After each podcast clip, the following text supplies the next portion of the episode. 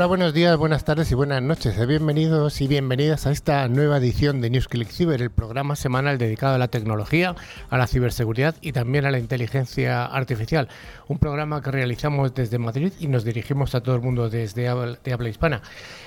Damos un abrazo a las más de 110 emisoras, Carlos. 110 ya. De FM, televisión, de oh, todo. De todo. Transmitimos en Marte, Marte, para Elon Musk, que se va a ir para allá y ha dicho, quiero escuchar Newsclick, pues transmitimos en Marte también. Me ha escrito, me ha escrito. Me ha dicho si lo podíamos hacer en inglés y le he dicho que no. Que no. Negativo. que, aprenda, español. Exactamente. Bueno, el equipo de hoy está formado a mi extrema derecha. Hoy tenemos a don Alfonso Calvo. Hola. Hola, un placer acompañaros en este programa una vez más. El tío más sabio de la radio. Bueno, muchas gracias. Que me ves con muy buenos ojos. a mi centro izquierda, nuestro pedazo de subdirectora, don Carlos Valerdi. Bueno, lo de pedazo también, muchas gracias. Y bueno, buenas tardes y bienvenidos a todos, a toda la audiencia de habla hispana. Tenemos al otro lado del Mediterráneo, en Palma de Mallorca, a don Joan Massanet. Hola. Sí, hola, ¿qué tal? Hoy es la gélida Mallorca, la congelada Mallorca. Sí, porque tenéis una temporadita de un tiempo invernal, bueno. aquí lo que vosotros llamáis Filomena lo llamamos Marilluisa. y por fin tenemos en el estudio de vuelta, por fin tenemos a doña Estrella Ayuso. Hola, Carlitos, bien. ¿Qué tal, qué tal tu tiempo de ausencia? Pues muy bien, la verdad que, bueno, he echado de menos el programa, os he seguido pero muy contenta de volver, de que me vuelvas a invitar y aquí estoy a darlo todo. A darlo todo, que encantada de la vida. Y también damos la bienvenida a Luz Izquierdo de Mau San Miguel, que va a intervenir al final del programa durante la entrevista. Hola, Luz. Hola, estoy encantada de estar aquí. Y nosotros encantados de que estés con nosotros. Así que finalmente estoy yo, Carlos Lillo. Como siempre, damos las gracias a Pedro, nuestro técnico de sonido, que es el que se encarga de que la señal llegue bien a, nuestras, a vuestros hogares. Bueno, también queremos dar un cordial saludo a toda la audiencia que nos sigue, que nos escucha a través de las emisiones en FM y también a aquellos oyentes que escuchan nuestros podcasts mientras que realizan cualquier tipo de actividad. Ya sabéis, ir a pescar, congelarse en Mallorca, cosas así, sencillitas.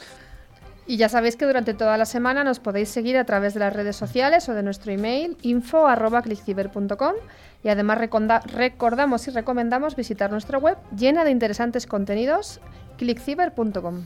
También informamos de que pueden acceder a todos los programas anteriores a través de nuestro podcast disponible en Spotify, iBooks, Apple Podcasts, TuneIn, YouTube, Twitch, donde además los invitamos a suscribirse.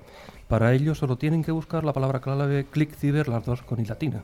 Don Carlos, ¿qué tenemos en el programa de hoy? ¿Nos vas a contar algo? Les voy a contar una cosita. Resulta que un día como hoy, 28 de febrero de 1989, el Tecnológico de Monterrey ¿sí? se convirtió en la primera institución en México y en Latinoamérica en establecer un enlace dedicado en la red NSF-Net ¿sí? de Latinoamérica, de toda la bajo el dominio, por supuesto, .mx. Pues enhorabuena. Enhorabuena a los mexicanos. Y por supuesto, nuestro menú de jueves, las noticias, la ciberpíldora donde hablaremos de la inteligencia artificial en el mercado laboral, súper interesante, nuestras tecnoefemérides de todas las semanas, el monográfico donde hablaremos de doxing, a ver este palabra qué significa, pues todos lo conocen, pero vamos a, profundizar un poco más, y nuestra invitada del día, Luz Izquierdo de Mau. Pues vayamos con ese primer bloque, el bloque de noticias semanales de la seguridad. Pero avisamos siempre de que una de las noticias es falsa, una noticia será fake, así que estamos atentos para descubrir cuál es y con eso podremos concursar al final del programa en nuestro habitual concurso que siempre nos regala tres micros esas licencias.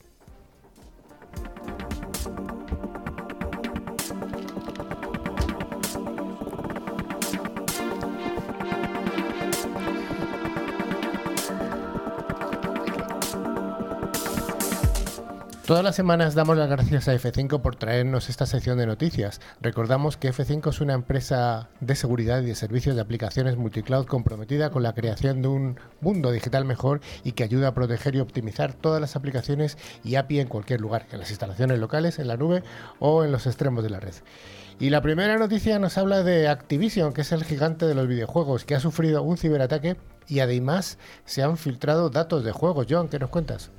Pues sí, efectivamente, el grupo de investigación de malware y ciberseguridad VX Underground ha publicado capturas de pantalla de información supuestamente robada a Activision. Y mientras tanto, el blog de juegos Insider Gaming confirmó el robo de información después de obtener todos los datos robados, incluida la información de los empleados, como nombres, direcciones de correo electrónico, números de teléfono, salarios, lugares de trabajo y direcciones.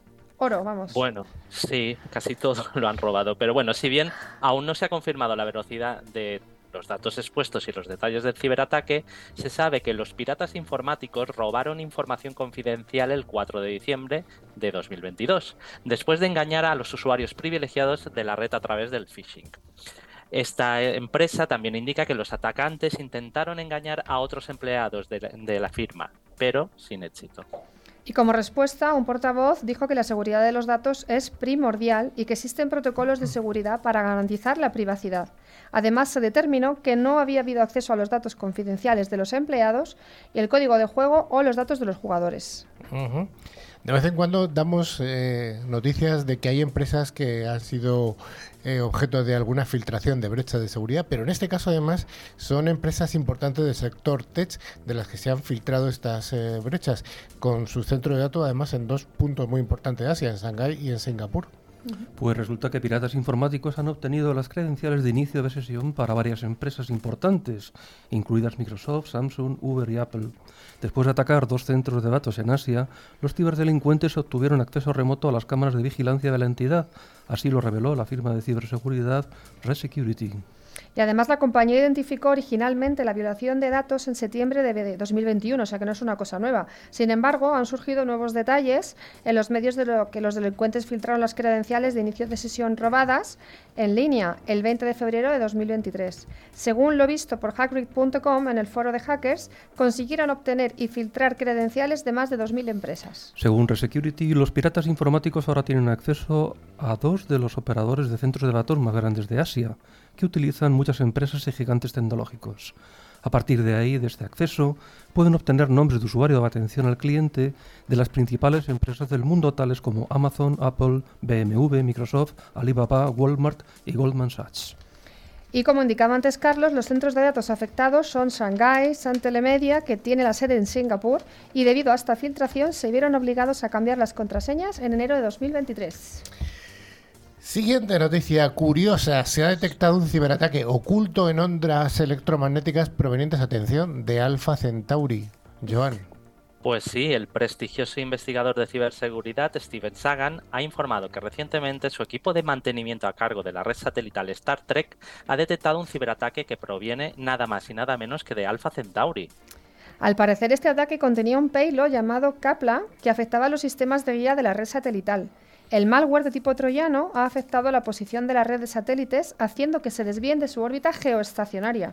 En declaraciones del portavoz de Star Trek, Jean-Luc Kirk, han podido recuperar la posición anterior de los satélites. Para ello han subido un virus programado por David Levinson, un hacker muy famoso, que ha sido capaz de contrarrestar el troyano enviado por los ciberdelincuentes de Alpha Centauri. Y bueno, en declaraciones del Pentágono, quien si no, este tipo de ataques son más comunes de lo que muchos creemos. Muchas veces lo que pensamos que son fenómenos naturales, como las llamaradas solares, son ataques de denegación de servicio dirigida a todos los sistemas electrónicos de la Tierra. Los gobiernos del mundo están investigando cómo proceder ante tal amenaza desde Alpha Centauri. Tremendo. Los compañeros del programa anterior que estaban aquí en el estudio, que son un programa de misterio, seguro que tendrían mucho que decir de esta noticia. Pues ya no se puede confiar ni en las tormentas solares. ¿eh? Mm, mm, mm, el gigante de la alimentación Dole ha cerrado temporalmente su producción en Estados Unidos. Sí, sí, un ciberataque realizado a principios de este mes obligó al gigante a cerrar temporalmente sus plantas de fabricación en América del Norte y dejar de entregar alimentos a las tiendas de comestibles y supermercados del país. El hackeo, que según una fuente cercana al incidente dijo que era de tipo ransomware, llevó a varias tiendas de comestibles a quejarse en Facebook de que los juegos de ensalada hechos por Dole ya no estaban en los estantes de las tiendas. Según un comunicado de prensa reciente de la empresa, tiene cuatro plantas de procesamiento en los Estados Unidos y emplea a más de 3.000 personas. La compañía notificó a la policía sobre el incidente y está cooperando con la investigación. Mientras, continúan investigando el alcance del incidente, el impacto en las operaciones de Dole parece que es limitado. La red de bots eh, MyIOBot se está extendiendo rápidamente por todo el mundo, infectando hasta 50.000 dispositivos al día. Esto es impresionante, Joan. Sí, bueno, recordemos que una botnet son muchos ordenadores que tienen un objetivo común normalmente.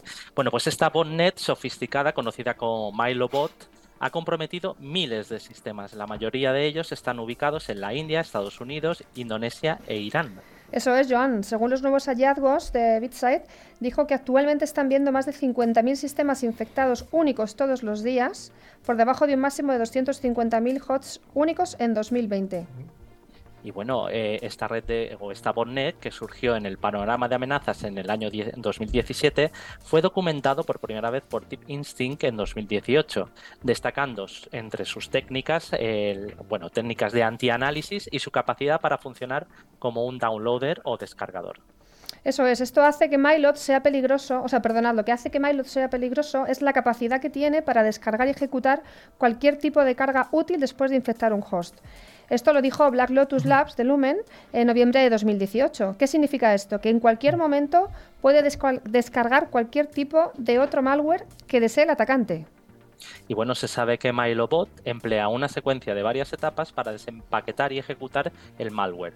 En particular, también permanece inactivo durante 14 días antes de intentar comunicarse con el, con el servidor de comando y control para eludir la detección.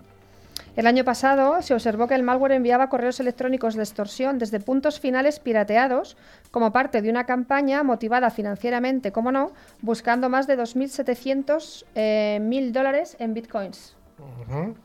Atención, si eres un usuario de Nintendo y de Steam, pues hay que tener cuidado porque Chrome Loader es un malware que está dirigido a los jugadores a través de trucos falsos de este tipo de plataformas. Así es, Caritos. Ahora que está tan de moda el tema de los gamers, parece que contraataca de nuevo una nueva campaña de malware llamada Chrome Loader que se distribuye a través de archivos de disco duro virtual, VHD, lo que marca una desviación del formato de imagen de disco óptico ISO.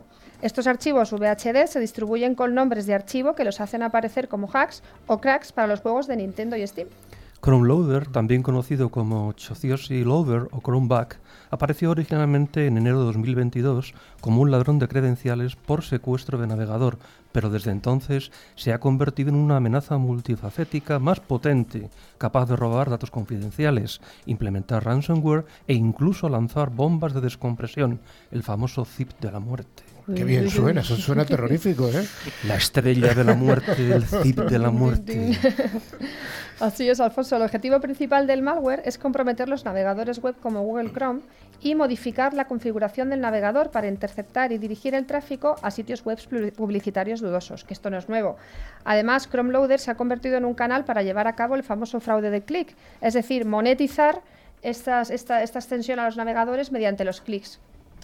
Oye, ¿cuáles serían los usuarios objetivos de este, de este tipo de ataques, Alfonso? Bueno, los que buscan software pirateado y trucos de videojuegos. La picaresca se paga cara. Algunos de los títulos de juegos y software popular utilizados son Elden Ring, Dark Souls 3, Red Dead Redemption 2, Need for Speed, Call of Duty, The Legend of Zelda, Breath of the Wild.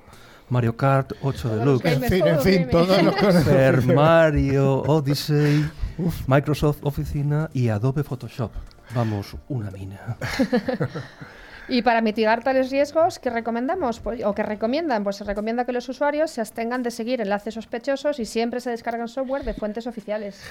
Efectivamente, siempre fuentes oficiales. Y ya para acabar esta sección de noticias, algo que es recurrente, que son los ataques de denegación de servicio distribuido, ya que el ataque de HTTP DDoS masivo ha alcanzado un récord de hasta 71 millones de solicitudes, atención, por segundo. Es brutal, ¿eh? La empresa de infraestructura web Cloudflare reveló el, pasado lunes 13 de febrero que frustró un ataque de denegación de servicio distribuido sin precedentes porque alcanzó un máximo de más de 71 millones de solicitudes por segundo. Esto lo ha calificado como un ataque DDoS hipervolumétrico.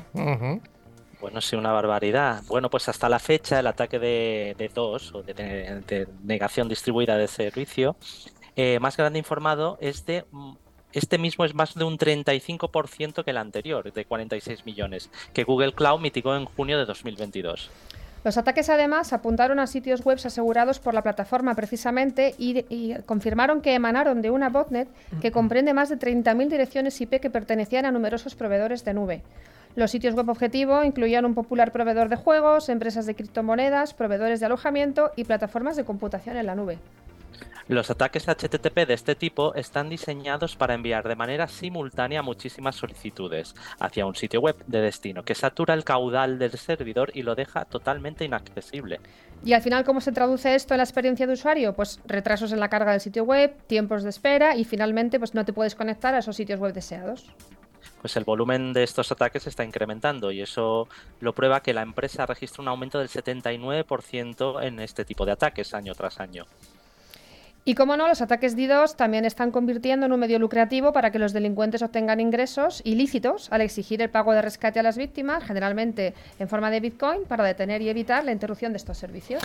Ya hemos hablado alguna vez en el programa de cómo protegerse ante este tipo de ataques de denegación de servicios distribuidos, que hay dos estrategias en función de que sean volumétricos o no volumétricos, que hay unos que solamente se pueden parar arriba, en aguas arriba a través del operador. Bueno, habrá que darle una vuelta más a estos ataques de denegación de servicio, ya que vemos que siguen estando tan activos como siempre. Pues hasta aquí estas noticias y vamos con esa ciberpíldora. La ciberseguridad es uno de los sectores más pujantes de las tecnologías de la información. Si te interesa estar al día de los ciberataques y de cómo defendernos, escucha cada semana a Carlos Lillo y su equipo de expertos en NewsClick Ciber.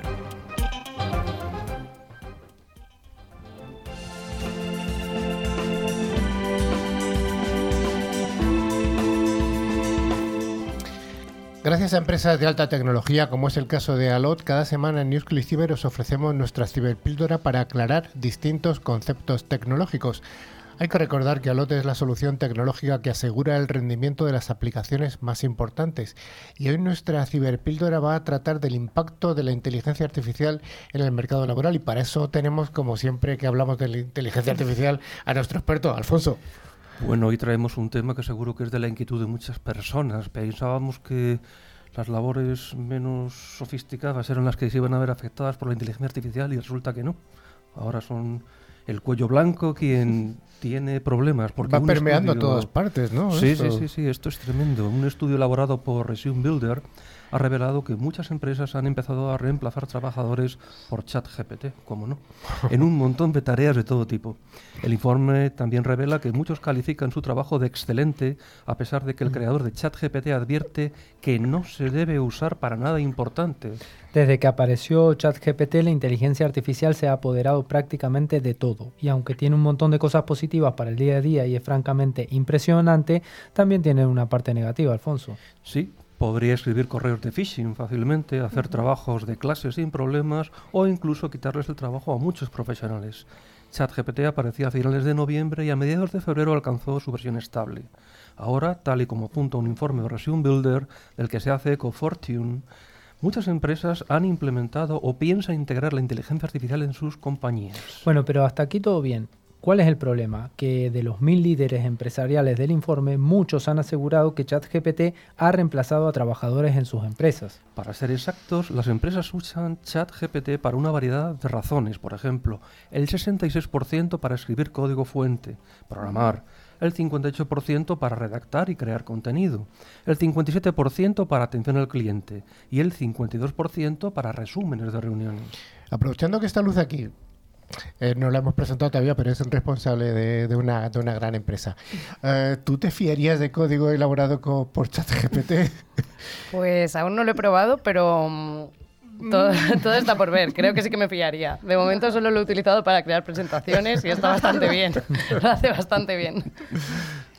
Bueno, pues hay, hay más, desafortunadamente. En el proceso de contratación, el 77% de las empresas que usan ChatGPT lo utilizan para ayudar a escribir la descripción de los puestos, el 66% para redactar solicitudes de entrevistas y el 65% para responder a dichas solicitudes. Hay mucho entusiasmo con respecto al uso de ChatGPT, dado que esta nueva tecnología está aumentando en el lugar de trabajo. Los trabajadores seguramente deben pensar en cómo puede afectar las responsabilidades en su puesto de trabajo actual. Los resultados de esta encuesta muestran que los empleadores buscan simplificar algunas responsabilidades laborales utilizando ChatGPT. El 55% dice que la calidad del trabajo producido por ChatGPT es excelente, mientras que el 34% dice que es muy buena. Ahora bien, a pesar de la enorme acogida que ha tenido ChatGPT, no está exento de polémica, por supuesto. Plagios o respuestas sexistas o racistas son solo algunos de los ejemplos. Hay que tener en cuenta que la inteligencia artificial ha sido entrenada de una manera concreta y ya hay muchas voces que aseguran que hay que tratarla como un juguete y no como una herramienta. Incluso Sam Altman, el director general de OpenAI, ha advertido que ChatGPT no debe usarse para nada importante. Así como la tecnología evolucionó y reemplazó a los trabajadores en las últimas décadas, ChatGPT puede afectar la forma en la que trabajamos. Al igual que con todas las nuevas tecnologías, el uso de ChatGPT por parte de las empresas evolucionará continuamente, por supuesto, y hoy solo estamos viendo la punta del iceberg. El modelo económico para usar ChatGPT también está eh, cambiando. Será interesante ver cómo se desarrolla esto en términos de ahorro, así como la reorganización de ciertos puestos de trabajo dentro de las empresas. Ahorro, vayamos al ahorro. Eh, Carlos, ¿realmente hay un ahorro? Bueno, casi todas las empresas que usan ChatGPT dijeron que han ahorrado dinero con la herramienta, con un 48% que dice que ha ahorrado más de 47.000 euros y solo un 11% que ha ahorrado más de 94.000 euros. Bueno, es un comienzo inquietante, hay que reconocerlo. Creo que nadie esperábamos una introducción tan tan rápida. Por ejemplo, 200 libros han sido ya escritos en Amazon que tienen como autor a ChatGPT. Tremendo. Aquí hay dos cosas. A, HAL 9000 ahí. aquí hay dos cosas que hay que plantearse. La primera es eh, ChatGPT no me va a reemplazar en mi, puesto de trabajo, sino cómo me puede ayudar ChatGPT. Eso es el, primer planteo. Y el segundo es si realmente esto que dicen aquí es un ahorro, porque esto está recién comenzando. Entonces, ¿realmente es un ahorro o nos estamos comprando un problema futuro? Mm, de momento, a corto plazo, es un ahorro. Lo que ocurre es que en la medida en que las respuestas sean imprecisas, esa imprecisión nos va a costar dinero a las empresas, A mí se me ocurre una pregunta maliciosa, ¿no? Hace unas semanas estuvo aquí el eh, director de, de, toda la ingeniería preventa de Telefónica, Javier Pascual, y se me ocurre a mí, eh, ¿se escribirán respuestas a pliegos públicos o RFPs Mira, por parte de Por ahí estaba yendo yo, eh, responder, por ejemplo, exámenes de oposiciones, eh, todos estos temas. O sea, ¿hasta dónde va a estar el límite el límite el límite de lo legal? O sea, mm, estamos todavía ¿no? en una línea muy delgada. Bueno, la elaboración de respuesta a ofertas creo que es un candidata inmediata a ser utilizada. Lo que ocurre es que todo debe ser minuciosamente revisado por otras personas especialistas en el tema, porque ChatGPT te puede engañar con bastante facilidad. Hace falta un senior para hacer la revisión. Pues tengamos ese senior siempre, que será la persona importante.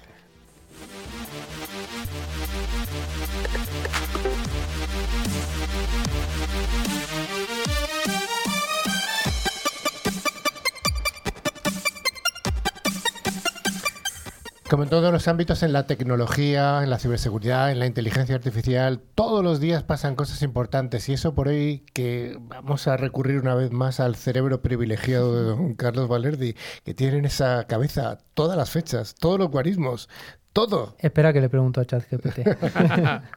Oye, una fecha, una semana como esta en el año 1990, ¿qué ocurre? Bueno, se procede a la clausura formal de la ARPANET. Eh, todos la conocen. La ARPANET fue la primera red de computadoras creada por encargo del Departamento de Defensa de los Estados Unidos como un medio de comunicación para los diferentes organismos del país. Ese mismo día, eh, pero de 1954, Westinghouse lanza al mercado el primer televisor NTSC. Televisión a color en el año 1954. 54. Era un modelo, bueno, el H840, que se ofrece a la venta al público en general en 60 tiendas de Nueva York por Westinghouse a un precio de 1.295 ni siquiera, Ni siquiera había nacido yo, y fíjate que soy viejo, ¿eh? Súper caro, súper caro. Uf, tremendo. Nos venimos al año 1999. ¿Qué pasa una semana como esta? Bueno, Intel, nuestra amiga, eh, lanza su microprocesador de arquitectura, el i686, denominado Pentium 3. Esto fue todo un suceso. ¿Quién no, tuvo un Pentium 3? Por lo menos los de mi edad. El cual es en realidad una modificación del Pentium Pro. Oye, una noticia de Apple. Eh, no podía faltar. Y menos en febrero, que tenemos varias noticias de Apple. Eh, anuncia un 25 de febrero de 2010, que ha vendido su canción 10.000 millones, 10 mil millones a través de su tienda iTunes. Y fíjate que no ha mejorado en tantos años iTunes, sigue siendo igual de uh, infumable. Bueno, pero ahí está. El 25 de febrero de 2002, Kimberly Bansek, eh, a los 17 años de edad, creó su virus más conocido, el virus Sharp-A, que fue el primero escrito en lenguaje C++ o C++. Fue uno de los primeros en infectar ordenadores con el, bueno, el MS.NET Framework tan famoso y que todavía nos sigue dando guerra. ¿Alguna noticia de Ucrania o de alguna persona originaria de Ucrania con la tecnología? El 24 de febrero de 1976 nace en Kiev, Ucrania, Jan Koum, que fue uh. ingeniero y empresario de Internet, mejor conocido por ser el CEO y cofundador, junto a Brian Acton, de la aplicación de mensajería móvil WhatsApp. Aquí, aquí hay una pequeña, aquí hay una pequeña cosita. Lo crearon WhatsApp eh, después de un viaje a la Argentina. Como eran tan malas las comunicaciones, sí, sí, sí. Como eran tan malas las comunicaciones, dijeron eh, la única forma es que haya algo que nos permita comunicarnos a través de internet. Y ahí surgió la idea.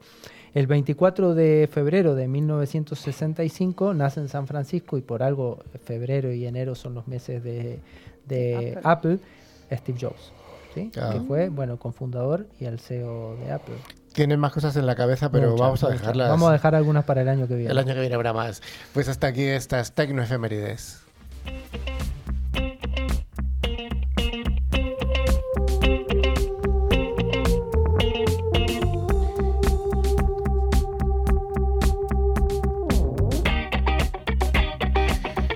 La firma de ciberseguridad ForcePoint es la encargada de traernos cada semana nuestro monográfico.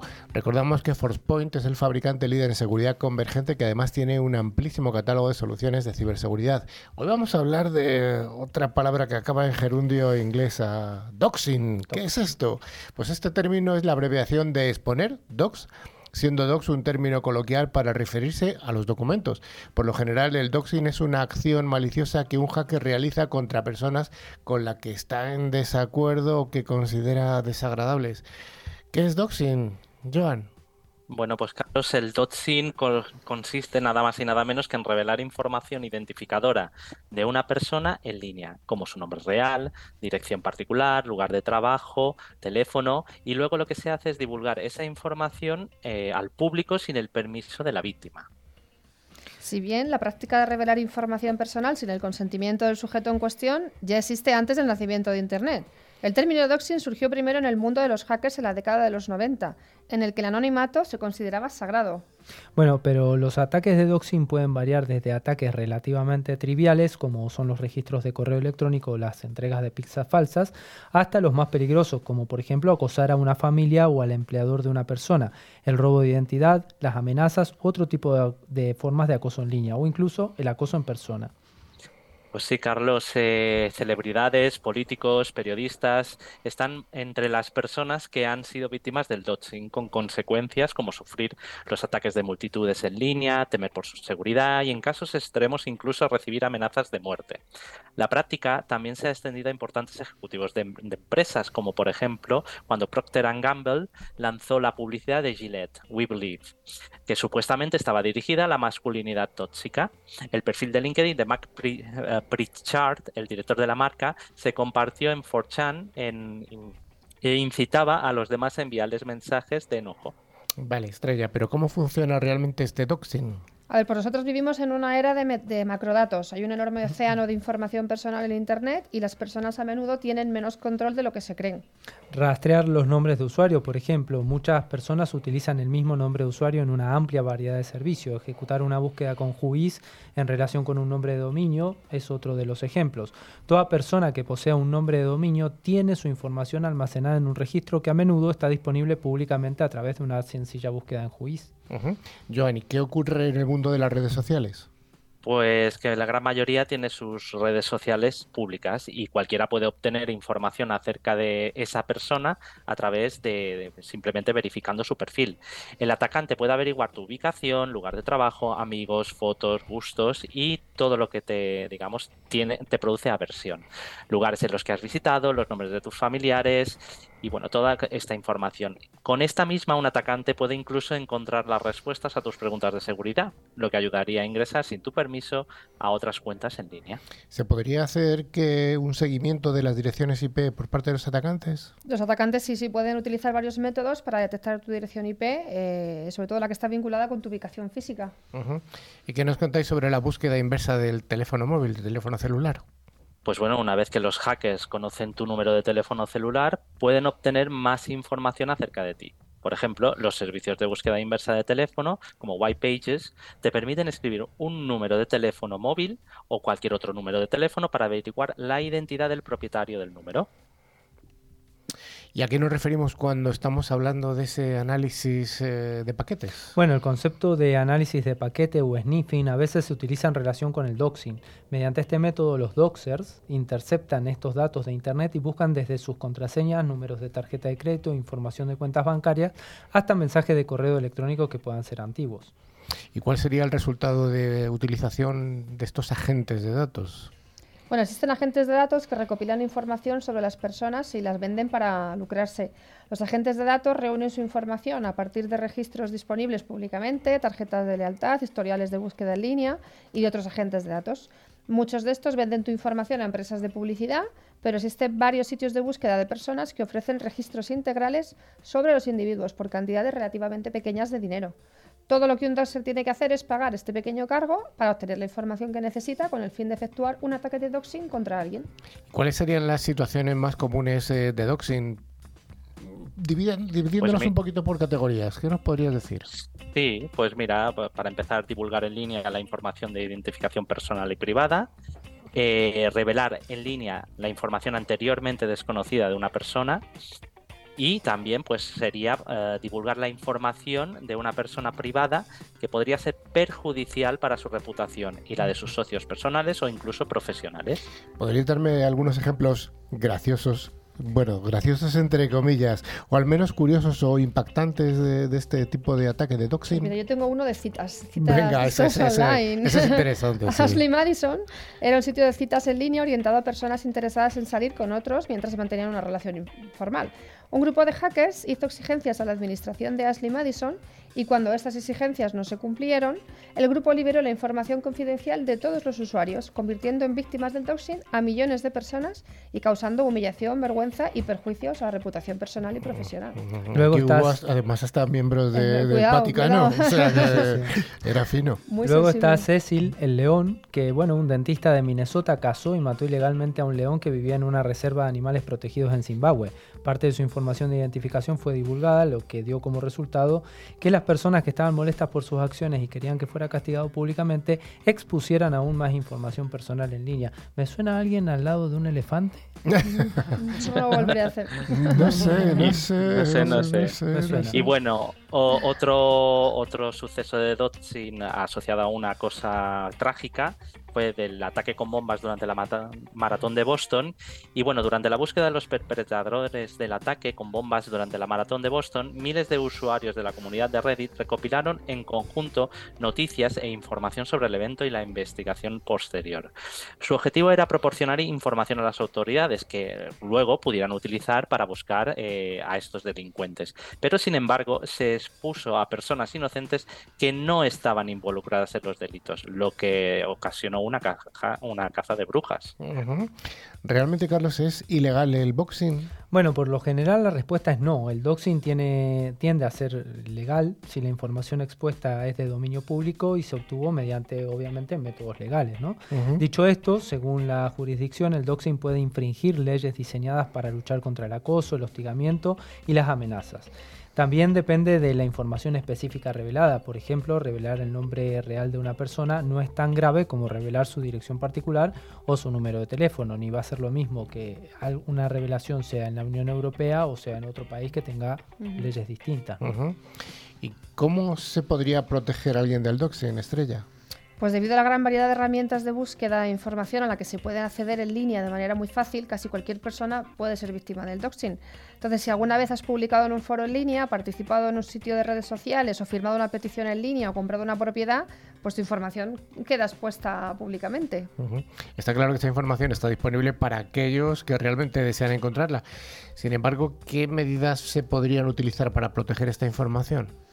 Pues lo primero, proteger tu dirección IP mediante una VPN. Establecer buenas medidas de ciberseguridad. Usar contraseñas seguras. Utilizar nombres de usuario diferentes en cada plataforma. Crear cuentas de correo electrónico independientes para cada tipo de propósito.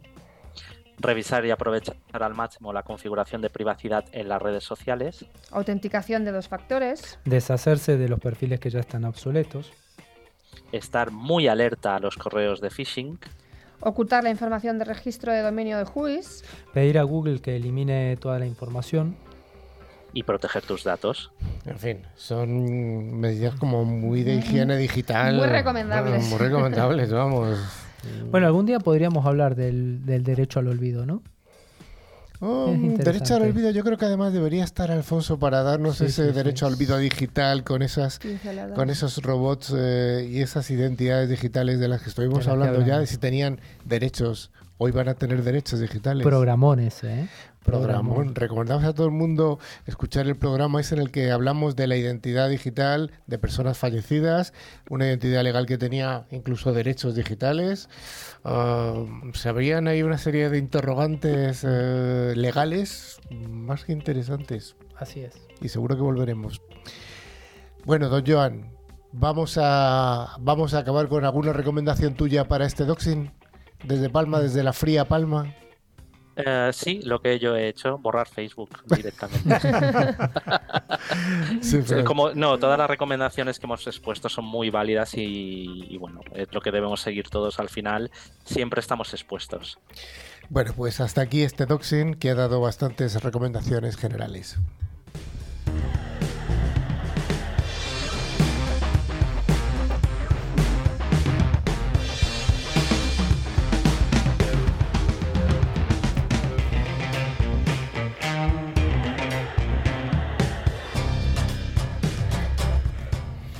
Pues está con nosotros, como decíamos al principio, Luz Izquierdo, que es una profesional del mundo de la ATI. Hola, Luz. Hola, encantada de estar aquí con vosotros, chicos. ¿Y tú de dónde vienes? Pues soy segoviana, eh, pero ya llevo 13 años en Madrid, o sea que ya casi puedo decir que soy gata. bueno, bueno. No, no, me queda mucho.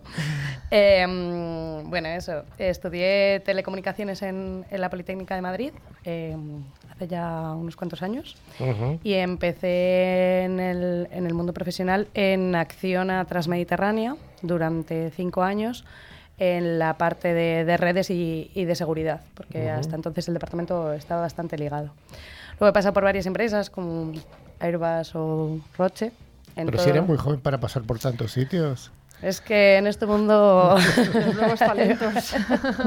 o sea, hay rotación. Hay rotación, hay, rotación. Sí. Y y bueno, y mm, hace dos años así entré en Maos San Miguel eh, como coordinadora del servicio de operaciones, de la parte de redes y de ciber. Y la verdad es que estoy muy contenta en la compañía. Y bueno, mm, todo el día con problemas. Ah, pero... además la empresa en la que trabajas a todo el mundo se lo dices y todo el mundo te dice, ah, eh, mm, efectivamente, suele gustar, suele gustar a la gente. ¿no? Bueno, para la gente que no está en España, Mau San Miguel es, eh, no sé si es la mayor cervecera de España o, de las mayores. Somos la empresa líder en el sector cervecero español y producimos el 70% de la cerveza que se exporta desde España. O sea que los, los compis nos escuchan de otros sitios, seguramente a lo mejor también nos conocen. ¿Algunas marcas que tengáis así? Somos Mao, San Miguel, Alhambra. Em, eh, en el agua también es nuestra Solán de Cabras. Em, tenemos otras cervezas más pequeñitas como eh, puede ser mm, esta de Bilbao que se llama la Brutus. Ah, em, y bueno, sí, muchas, la verdad. Muchas y muchas, rubias, negras, sin alcohol, con gluten, sin gluten. Yo soy más de Alhambra que de Mau, sí. de reconocer. La Alhambra verde, ¿verdad? Sí. Alhambra está rica, está rica. Está muy rica. Está buena. Está rica. Bueno, una empresa eh, industrial del sector alimenticio. Eh, supongo que tendrá, además de esas marcas, tiene un montón de plantas para realizar los diferentes productos. Sí, tenemos eh, ocho plantas en España de fabricación de cerveza, más cuatro manantiales de agua y dos en Estados Unidos también. O sea, España y Estados Unidos. Mm. Y dices que distribuís el 70% de la cerveza española que hay por todo el mundo. Como marca estrella es la San Miguel, que aquí igual no tiene tanta categoría como un premium, pero fuera de España sí. Sí, sí, es verdad. San Miguel se ve, es una marca que se ve fuera de España. Eh, vale, sabemos ya cuál es tu empresa y cuéntanos un poquito qué es lo que haces dentro de Mau. Eh, bueno, yo coordino el servicio de operaciones, que al final es toda la parte de, mantenimiento y de incidencias que hay reportadas mm, con respecto a la red y con temas de ciberseguridad. Mm, y, bueno, tengo un equipo por debajo eh, que me acompaña y me ayuda un montón. y, que digas lo contrario, ¿no? Hombre. y bueno, y en el día a día, pues, mm, en verdad es un, es un mundo muy dinámico porque todos los días los problemas son diferentes y las soluciones son diferentes. Eh, pero, mm, pero bueno, a mí me gusta por eso precisamente, ¿no? Que no Dame problemas que voy a buscar soluciones. Efectivamente, efectivamente. Bueno, bueno, eso está bien. Supongo que habrá problemas que son más irresolubles que otros, como todo en la vida, ¿no? Sí, bueno, creo que em, además el paradigma de la seguridad está cambiando mucho y últimamente pues el perímetro ya no está tan definido, ya no está tan acotado en una, en una fábrica o en una oficina, porque al final la, persona está acostumbrada a teletrabajar, se va, los comerciales mm. van de bar en bar, se conectan a wifi mm, abiertas y no podemos evitar esa, esa mala praxis, ¿no? Entonces, pues bueno, mm, es todo un reto. Espera, en tu caso, los comerciales van de bar en bar, es que el bar es el, sitio de trabajo de ellos. Claro, claro, por supuesto, sí, sí, por supuesto. Sonaba muy bien eso. el trabajo ideal, ¿no? Sí, sí, de bar en bar. Claro, son sus propios clientes, efectivamente. Sí, efectivamente. Em, sí, efectivamente se están moviendo además con wifi muchas veces eh, de que le prestarán los, eh, los dueños de la hostelería, etcétera. Mm, y efectivamente ese perímetro no existe. Ya hemos hablado aquí alguna vez de soluciones tipo SaaS eh, o algo parecido o a eso que, es que están a la orden del día. Bueno, de hecho yo nada más llegar em, a la compañía hace dos años migramos nuestra solución SaaS a un nuevo fabricante y, bueno, yo la verdad es que estoy bastante orgullosa del proyecto porque tuvimos muy poco impacto en los usuarios, que al final es en lo que yo me mm. fijo porque si no hay ruido es que todo ha ido bien, ¿no? y, mm, y, bueno, yo sí, la verdad es que eh, con nuestra nueva solución es verdad que hemos reducido un montón los incidentes a nivel usuario y sobre todo también hemos quitado un poco la independencia de las contraseñas y todo esto porque mm, mm, nosotros... Es problema. Sí. Dentro de lo que hemos comentado antes, eso es uno de los riesgos que te evitas, ¿no? Efectivamente. Efectivamente. Eh, Mau es una gran empresa, tiene servicios centrales, un edificio aquí en Madrid bastante grande hmm. y además tiene plantas industriales.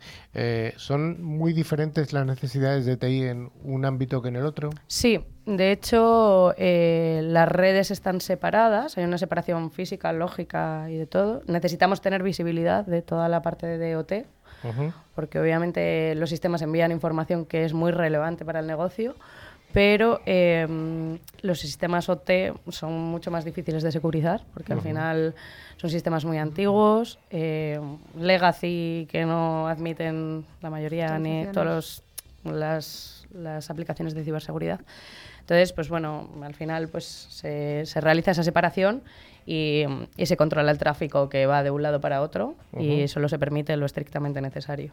Además entiendo que todas las aplicaciones o todo el entorno es mucho más sensible al retardo que, las aplicaciones IT, que bueno, que si tardas en recibir un correo 20 segundos, pues bueno, no pasa nada. Y sin embargo en el mundo T creo Efectivamente, que es eso es una de las cosas que son más difíciles de, solventar, ¿no? De la parte de ciber, que, que la parte OT, eh, un retraso de milisegundos afecta a la producción increíblemente, ¿no? Entonces no es tan fácil securizar esos sistemas.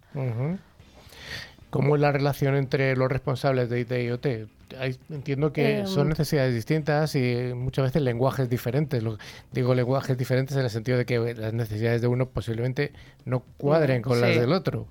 La verdad es que sí, pero bueno, yo desde que he llegado a la compañía con casi todos los responsables de las fábricas tengo muy buena relación y creo que al final pues eh, llegamos al entendimiento común porque mm, ellos tienen sus necesidades que yo tengo que respetar entre comillas, ¿no? Y que no puedo eh, pasar por alto porque al final el negocio es producir cerveza, pero ellos también están entendiendo que eh, una parada por un, por un evento de ciberseguridad o les puede afectar muy mucho y es bastante importante que esa parte se la tomen en serio. O sea que sí que realmente el mundo ya se toma en serio la ciberseguridad, ¿no? Lo que pasa es que es verdad que el ciclo de vida de los sistemas de, de, las líneas de producción y todo esto pues no permite que puedas introducir los sistemas de ciber tan ágilmente como podrías hacerlo en la parte IT, ¿no? ¿Algún proyecto que, mm, del que estés especialmente orgullosa, aparte de este que, del que ya me has contado, que me digas, oye, o un reto, que me digas al revés, pues mira, estoy... Mm, lo que tú me digas.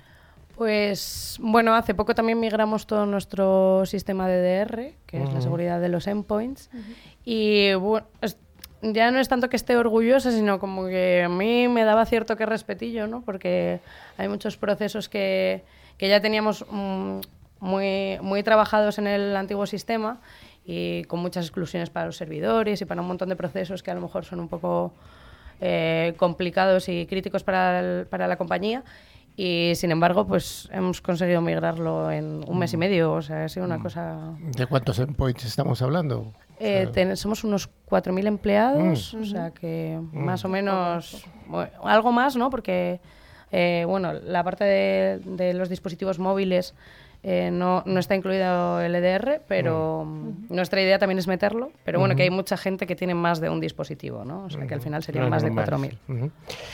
Eh, ahora voy a hablar, estáis dos chicas en el estudio, afortunadamente hay muchos días en los que es imposible que haya una mujer en el estudio eh, y no será porque no lo intentamos, lo intentamos de una forma bastante insistente, pero la realidad es la realidad. Hay una dificultad en encontrar perfiles femeninos dentro del sector de TI. ¿A qué la achacas tú realmente? Em, bueno, yo desde que empecé la carrera es verdad que em, más o menos habría como un 25% de mujeres y yo creo que em, hay un poco reticencia de, de, la mujer a verse ella misma en un perfil así como más técnico. Y la verdad es que, joder, yo me gustaría animar a todas las chicas porque la verdad es que creo que funcionamos muy bien. Eh, además, es necesario en los equipos que haya ese mix, porque al final eso es lo que aporta otra forma también. De pensar. Sí, sí. Yo no puedo estar más de acuerdo contigo, o sea, y, no porque sea mujer, sino porque eh, yo las que conozco son tías súper buenas, o sea, las women, mm. las women in cybersecurity, ¿no? Y, mm. Y, es verdad lo que tú dices, al final pensamos de manera distinta o aportamos diferentes soluciones a las que puede aportar eh, un rol masculino, entonces yo creo que se complementan bien. No es aquí llego yo para quitarte a ti, no, sino no, al revés. con otros. Y además, mm, no sé, de la misma forma, pero sí que es verdad que aportan otra perspectiva, porque mm. tenemos otros mecanismos de análisis, no sé, sí. Mecanismos de análisis. Uh, hilando un poquito con lo que hemos estado hablando con Alfonso, inteligencia artificial, ¿estáis abordando ya o estáis utilizando la inteligencia artificial dentro de MAU o tenéis pensado hacer algo? Eh, pues mira, hace poco lanzó Microsoft eh, la noticia de que él lo iba a integrar en la parte de Teams. Sí. Y, mm, lo, estamos estudiando. O sea, hemos tenido bastantes eh, charlas y sí que estamos intentando que la gente lo, lo, tenga como herramienta en su día a día. Desde luego, mm, nunca para suplir un puesto de trabajo. De momento eso no, no nos pasa por la cabeza, pero sí para optimizar nuestra forma de trabajar. ¿no? O sea, Yo sí que veía parte interesante de lo que decían de, de lo del Teams, ¿no? que al final eh, iba a recoger pues, las tareas que se hablen en una reunión y no te... O, o, incluso crear borradores de correos o decir, luego te lo mando tal. Y eso me parece un apoyo que sí que nos va a poder servir en el, en el mundo laboral. Bueno, ya por fin, venga, vamos a hablar de lo que está casi toda la audiencia esperando escuchar. Cuéntanos eh, alguna curiosidad sobre la cerveza. ¿La cerveza rubia y la negra es la misma? Eh, bueno, tiene diferente proceso de malteo y la cebada, o sea, es, la misma. El mosto es parecido, ¿no? Pero el proceso es muy parecido. Pero no, no es la misma. Y bueno, así como curiosidad, es verdad que ahora lo que está mucho en auge, que lo ha comentado el compañero, el compañero son las cervezas 00, Ah, sí. Mm, que además hasta para, o sea, las utilizan hasta para hidratarse después del ejercicio, porque Sí. es verdad que está, sí, sí, está demostrado que eh, tiene un muy buen aporte calórico eh, y mm, para la recuperación del ejercicio. Y mm, bueno, yo quería hacer como la diferenciación entre la cerveza 00 y la sin, porque es verdad que no es lo mismo. No es lo mismo. No es lo mismo. Las cervezas sin eh, tienen que cumplir con menos de un 1% de graduación, O sea pero que sí tienen que tienen graduación. un poquito de alcohol. Ajá. Eh, y la cerveza 00 no.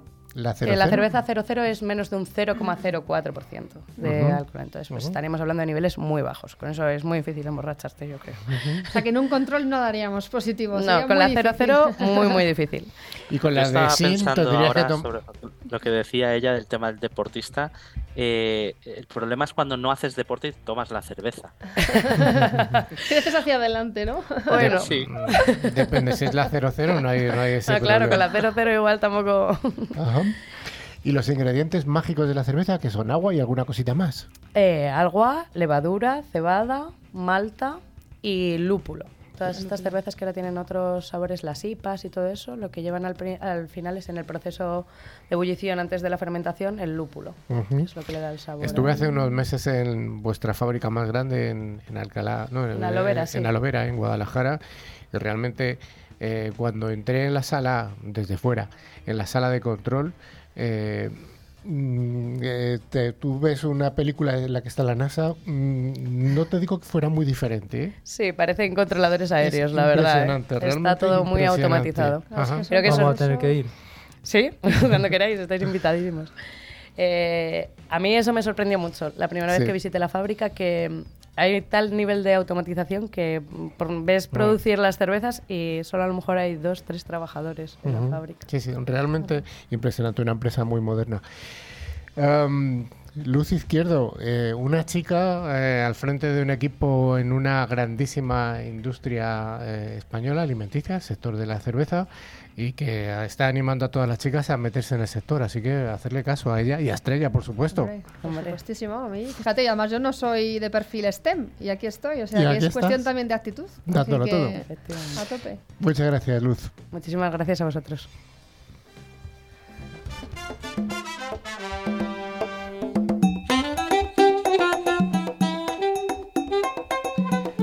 Como cada semana, Tres Micro nos trae la sección en la que nos facilita los premios, que son dos licencias de antivirus con calidad profesional, válidas cada una para un año. El valor de cada licencia es 50 euros, unos 50 dólares al cambio. Y cada licencia de Tres Micro se puede instalar en tres dispositivos que pueden ser PC, Mac, tablets o móviles. Joan, ¿tenemos ganadores de la semana pasada? Pues sí, tenemos dos afortunados ganadores que han sido José Luis Carrizosa, de Toledo, España, y María Isabel Moreno, de Valparaíso, en Chile. Bueno, y la bien. pregunta de la semana siguiente. La pregunta la misma de todas las semanas. ¿Cuál ha sido la noticia fake que hemos comentado hoy? Ha estado difícil, hay que reconocer que ha estado, hay que currárselo un poquito, ¿eh? hay que leer- escucharlo un par de veces. Pero bueno, para participar simplemente enviarnos un mail a info@clickciber.com indicando tu nombre y tu localidad. Para aprovechamos y damos un saludo a toda la audiencia que nos escucha desde Chile, que hemos arrancado las emisiones allí en radio y también en televisión. Así que un saludo para todos y os saludamos con la manita. Va a haber que peinarse para la próxima. Pues ya sí que sí, News Click Ciber está llegando al final. Pero antes de despedirnos, os recordamos que a través de nuestra web clickciber.com se puede acceder a nuestra revista digital, ver las fotos y otros contenidos de interés. Y también podéis seguirnos a través de nuestras redes sociales en Twitter, LinkedIn o Facebook. Y finalmente recordamos que a través de todas las plataformas de podcast pueden escuchar los programas anteriores que están disponibles en iBox, Spotify, Tune, YouTube, Twitch, buscando la plataforma clave ClickCiber. Y así que sí, muchas gracias por habernos acompañado durante estos 55 minutos y damos eh, la bienvenida a los nuevos seguidores que se han venido incorporando en esta, en esta última semana y damos un abracito a nuestro colaborador desde Palma de Mallorca, la fría Palma. Ah, Sí, la fría palma. Adiós, Estrella. Adiós, muchísimas gracias. Hasta luego, Carlos. Hasta la semana que viene. Hasta la semana que nos veamos, Luz. Hasta luego. Adiós. Hasta luego.